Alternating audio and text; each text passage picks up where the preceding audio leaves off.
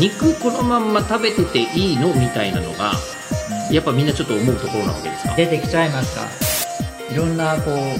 を作ろう培養肉を作ろうということでものすごくいろんな研究が多分70社ほどやっあそんなにやってんのぱりそうは言せん牛肉食べたいし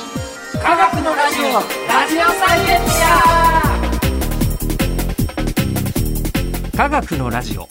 これは日本放送アナウンサー聞きたがり吉田久典が国立科学博物館認定サイエンスコミュニケーターで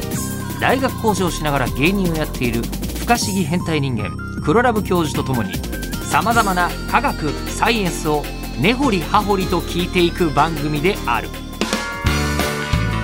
ア科学のラジオラジオサイエンティア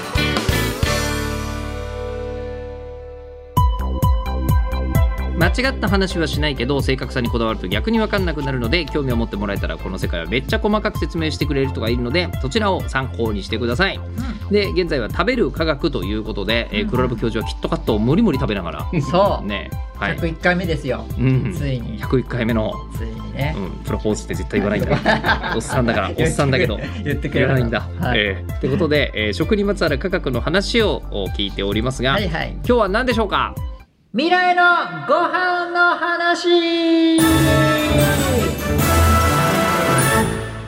未来のご飯そまあでもそうか考えてみると我々は江戸時代と食べてるもの多分全然違うもんね、う、ううんん、未来もきっと変わるんだよね。そうそうそうそ食うべるものはどんどん変わりますよねうんうんうん。うんうんえーこれはこれ農林水産省の資料なんですかこれ。ほうんえーとですね、世界の人口は、ね、2050年には2010年比でわ1.3倍に増えるうわわわ増えますね。確かにねでそう言われて食る料需要は1.7倍のおよそ58億トンにまで増えることが予測されているうんみんな贅沢になるってことですかこれ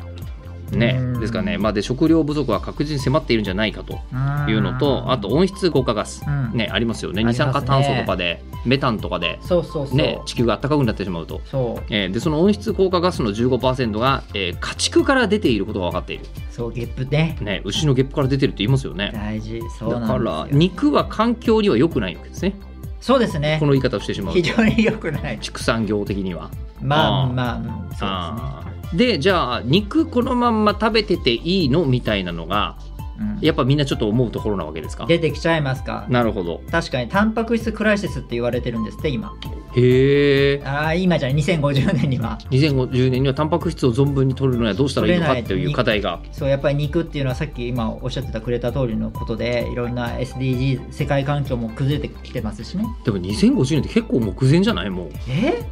僕何歳だろうあ年齢不詳 だダメだそうだった、ええ でまあ27年後ですよ、あでも27年う後、ん、ちょっ20と生きてるリアルですね就職してからぐらいだよ、うん、ああわもうだってもう大学生だよ私あどうなってぐるんらでいすかからねですよ、うんでいろんな今あのそのタンパク質クライシスのあれで、ええーまあ、対応しようとしてるわけでもううん最近多分、まあ、いろんな肉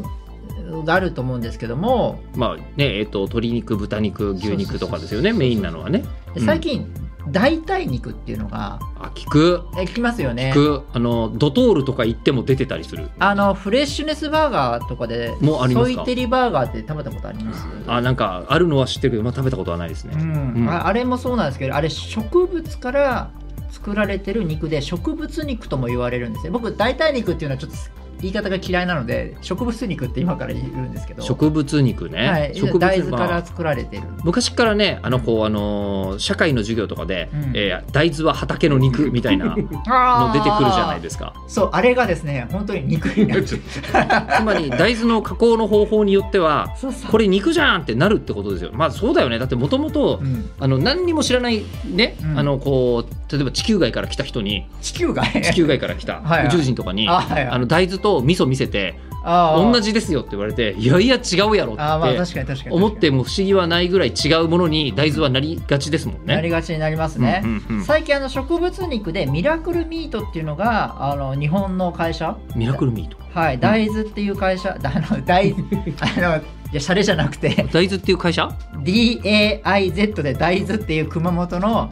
会社で、ええあの熊本大の先生がやってるんですけども、はいはいあまあ、その肉がですねあミラクルミートっていうのがあって、うんそれをですねいろんな調整すると大豆からですねうんあの鶏肉にもなるし牛肉にもなるし、まあ、何でもなる肉にあいろんなバージョンにできちゃうんだできちゃう、それへえができてそれが熱いなと思って今日はちょっとご紹介したいなと思って大豆のミラクルミートはい、ほうほうほうこれがフレッシュネスバーガーでも、うんあの売られてるやつなんですよ、へえはい、で結構もういろいろ38億円ぐらいの出資以上あのされていていろんな企業がうん注目になってるんですね、でもそれってまあすごい技術はいるのかもしれませんが、うんタンパク質クライシスみたいなのが起きるって言われてるんだとすると、うんみんな狙ってるとこじゃないのえー、と30年ぐらい研究してるんですよこのお落合先生っていう先生なんですけど熊も本大学の。はい、うんうんうん種子をあの大豆の種子うん、大豆をどうやって発芽するときにちょっとちょストレスを与えるとその成分が変わってなんとうまみグルタミン酸が通常の10倍みたいに膨れ上がるんですねつまり牛肉と同じになるレベルの味の濃さのになるんですよ大豆を作ることにはい成功してるんですか、そうある環境にするとそういう風になったりある環境にすると鶏肉になったりとか、うんそれが5000通りのあへえのーすごくそのぐらい研究されているもう30年間のそのもう血と涙ともうそんなような感じのじゃあとりあえず植物肉というのはうんかなり可能性がありそう、結構あるかなと個人的には思ってます。個人的にはなんか全然嫌な感じないですしね、ううんん食べてって言われたら今日の今日のハンバーグ大豆よって言われてもあ大豆なのねぐらいの感じかなっていう感じそうですよね、うんなかなかいいかなと思ってますうんでそれともう一個やっぱりそうは言っても、うん牛肉食べたいしっていう人も、今のところはそうですよね、まあまあその気持ちもわかりますよ、はい、でそれで今培養肉っていうのが今開発されていてうん、培養肉培養肉もう牛肉をあ牛さんを殺さずに肉からうん肉の細胞を取って、それを増やせばいいんじゃないみたいなできんのそうでそれがあの培養肉っていうのがありましてええそれがですね2013年ぐらいですかねはいあのーまあそういうふうにやった人がいてですね培養肉を作った人がいるはい2013年、培養肉の作り方ってうんうんっ筋衛生細胞っていていううもののががあって骨格筋の元となるやつで、はいそれが普段は休眠してるんですけど多分人間がこう例えばなんか筋肉傷ついたらそこからあのその細胞がよんあの復活して、えー筋肉を再生するそういうような細胞があるんですよでそれを使って、あのーそれをじゃあ増やし人工的に増やせばいいじゃんみたいな増やしたらどうなんだろうと思ってう、んその教授がやったんですねポスト教授がやったんですよホストさんっていうんですかポストさんがやったんですねほうほうほうほで細胞培養して8週間ぐらいかけて分裂させてとかいろいろまあやって、ううん、まあ、なんだかんだでこうさらに3週間い 培養して11週間ぐらいかかってますね結構かかってますね、うんようやくうんうん肉らしいものができたんですね直径1ミリのドーナツ型の組織ができました計1ミリのドーナツ型あの肉ができました直径1ミリ1ミリ1ミリのドーナツ型、穴も開いてるんですね、そうでそれを1万個集めて 85g のハンバーグを作ったんですねうん、頑張ったねはうんいでそうして食べたらですねうんまあまあまずいハンバーグができ たやったいあやのまだ最初ですからまあ皆さんできたことがすごいとそうそうそうただまずいがハンバーグだとまあ、うん思えるぐらいではあったということですかね、うん、まあでも1個だって安いんですよ結構あそうなんですかはい3000万円なんですけど すごくあのまずい店変え るわまあでもすごく画期的でまず牛さんをまあ殺さないで、うんえーできたってことうんと肉あのちゃんまあ食べれるぐらいまずいって言っても、うん、のあなるほどそうかそう確かにそうですねあの食べられるレベルではあったとそうジューシーさは欠けてるんですけど、うん歯ごたえ的には肉に近いというふうに食べた人は言ってるらしいんですね、うんうんうんうんっていうのができたとそこが根源で、そこからその培養肉っていうのがどんどんどんどん進化しようとし始めたんですねうーんもう東大と日清、えー食品とかが2017年からうんいろんなこう肉を作ろう培養肉を作ろうということでものすごくいろんな研究が多分70社ほどあそんなにやってんの世界中で本当にやられてるぐらいもう熱い分野植物肉とはまた違い培養肉にもそんなに参入してる会社があるおそらく培養肉の方が熱いあ感じ培養肉の方が競争が激しい、そうへーそのぐらいの今状況になっていて、うんうんうんもう結構ね今さっきあの3000万円って言ったじゃないですかはいでそれは2013年度の話で、うんうん今はなんと1個1300円ぐらいになっ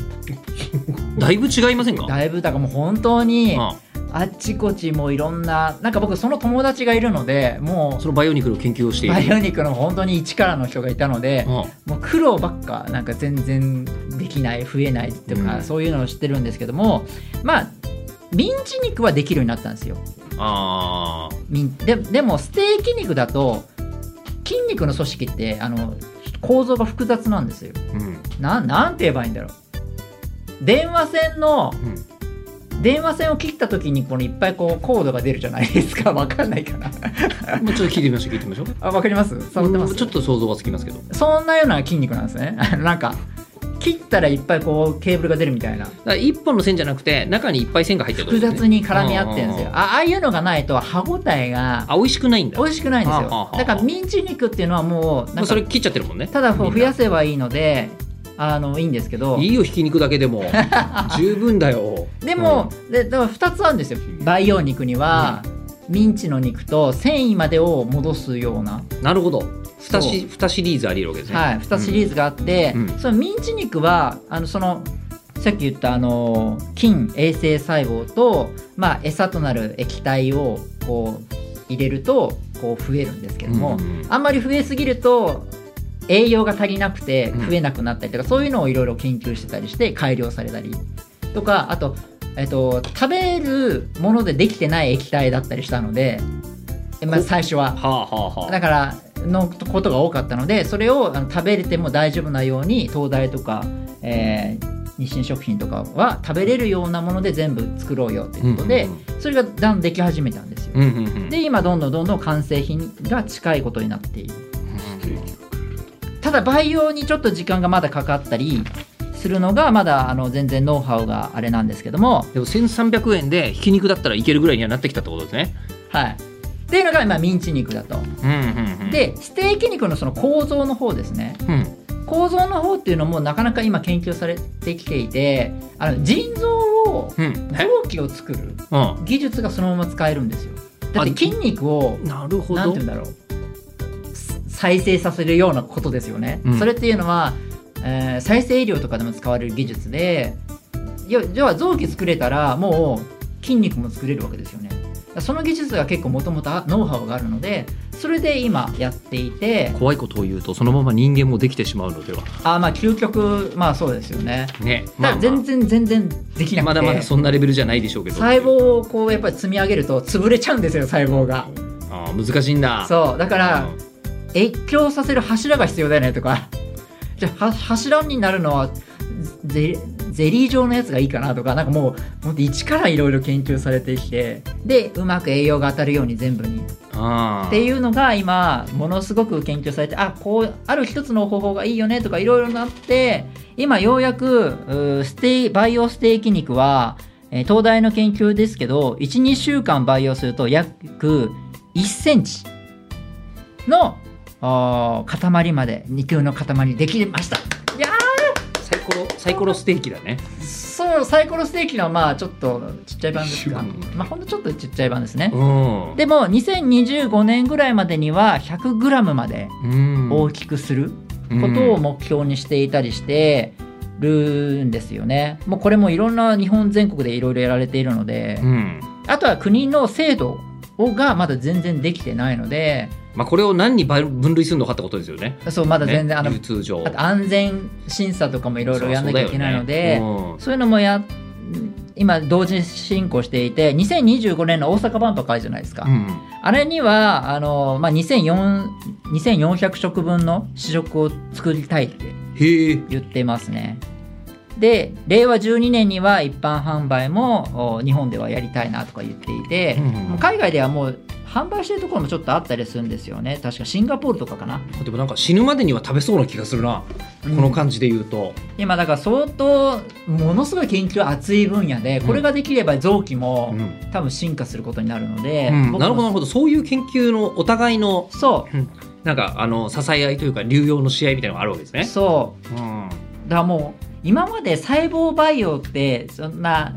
なんだ培養肉なんて作ってるものことじゃないので普通に研究でつやってるようなもんだったので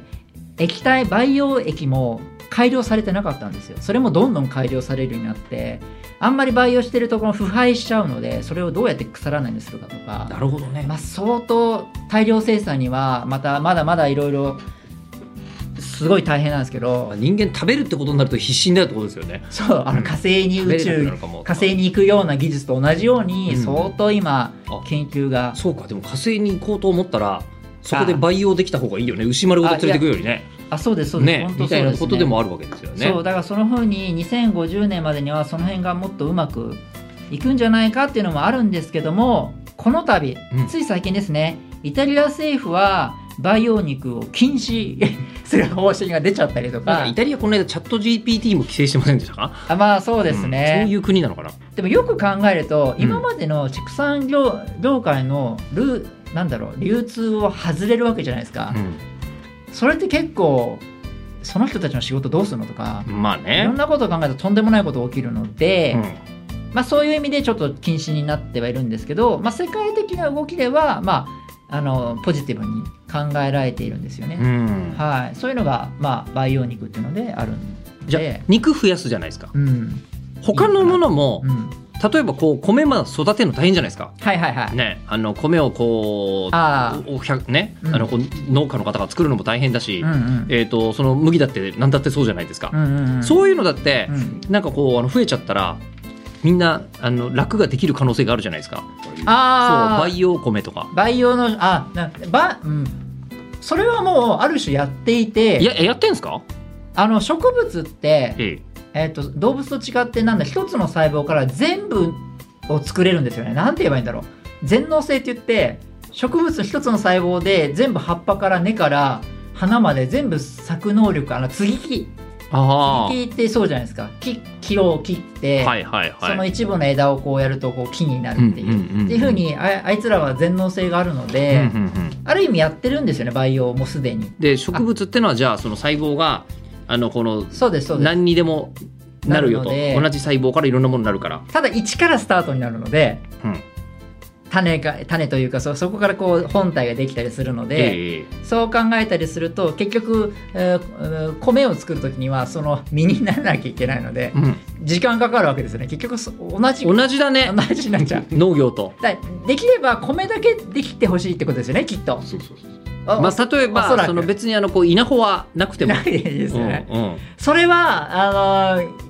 多分まだ研究も見たことないですね。うん、あー多分なやってないのかもしれないですね。まあ取れるしね米ね、究究極植物遺伝できるかもしれないですけど将来的には、うん多分今は全く研究されてないやつですただタンパク質クライシスに比べると炭水化物クライシスはまだ起きてないってこと全然起きてないああとですね植物あは植物工場っていうのがさあるんですよねほうほうほ植う物工場って言ってその太陽とか土というかすあのやつも全部セットになって植物工場って言ってうんうん室内でも育てることができるようにななってるんですうんねうんうんうでんそれがあるともう何十倍の速度であの成長速度速くしたりとかあそんなできるんだつまりあの夜がないから あーそうえー、じゃあもう私たち食べてる可能性すらある植物工場のものはああいめちゃくちゃありますよ植物めちゃくちゃありますかはいあのいろんなとこで多分いいいろいろありますよ本当にへえ、うんえレタスそうそうそうレタスとか結構高いんですけどあの甘さが甘いとかなんか高性能な高品質な野菜とかは結構そうですよ、あーでもそうか工場の中で作ったら農薬いらないとかそういうのもあるんですそうかでねすそうですあ負あ荷をつけたりなんかちょっとあ甘いトマトになったりとかなんかいろいろやられてるんですけど、へでえもう24時間で出荷してるずずっと自動的に採取したりとか、うん結構そういうのがあったりしてだからそういうのを組み合わせたりするとこの2050年のこのタンパク質クライシス、うん植物肉や培養肉やらまあいろいろできるかもしれないてか50年後の人類は全然違ったもの食べてるかもしれないってことですねああー見た感じ一緒かもし見れなたいですね感じはそそうなんかあのハンバーグとうそうそうそうねなんかなんだろう なこれ培養できるハンバーグとトマトトマトソースのハンバーグとか食べたりするのが、うんえーその我々は当然今と同じようにそうそうそう牛とね畑のトマトで食べたかもしれないのが、うんえ全部人工ですけどというか、でしかも植物なんですねみたいそうなだから低カロリーでえってありえるかもしれないですよねー体にもいいものになってた比りす較るかもし的れない、はいないとへそう、そんえなようなのが今、まあ、未来のご飯的な話ですよね結構あるのねうん普通に50年続く老舗のねうなぎ屋さんとか普通にありますよね まあでもそういうとこはまたいいんでしょうねあまあその別別の価値ロがーテねクとして、あだからおそらく、えっと、培養肉とか畜産業畜産業界はもっと高品質になる今までの作り方の人は、うんっうんうんうんていうふうになるって言われています、うん全部あなくなるわけじゃなくてなるほどブランド牛とかはむしろ残るとえこれ生きてる肉を食べれるのみたいなおーおーおえ今じゃ当たり前だけど、うんそんなような時代が来るか もしーわざわざ育てたやつなんですかみたれいなないえいいんですかみたいなえ培や養っ肉じゃぱなく新てみたい鮮なだわみたいな、ええでも培養肉の方がうまいそんなこと言わないのみたいな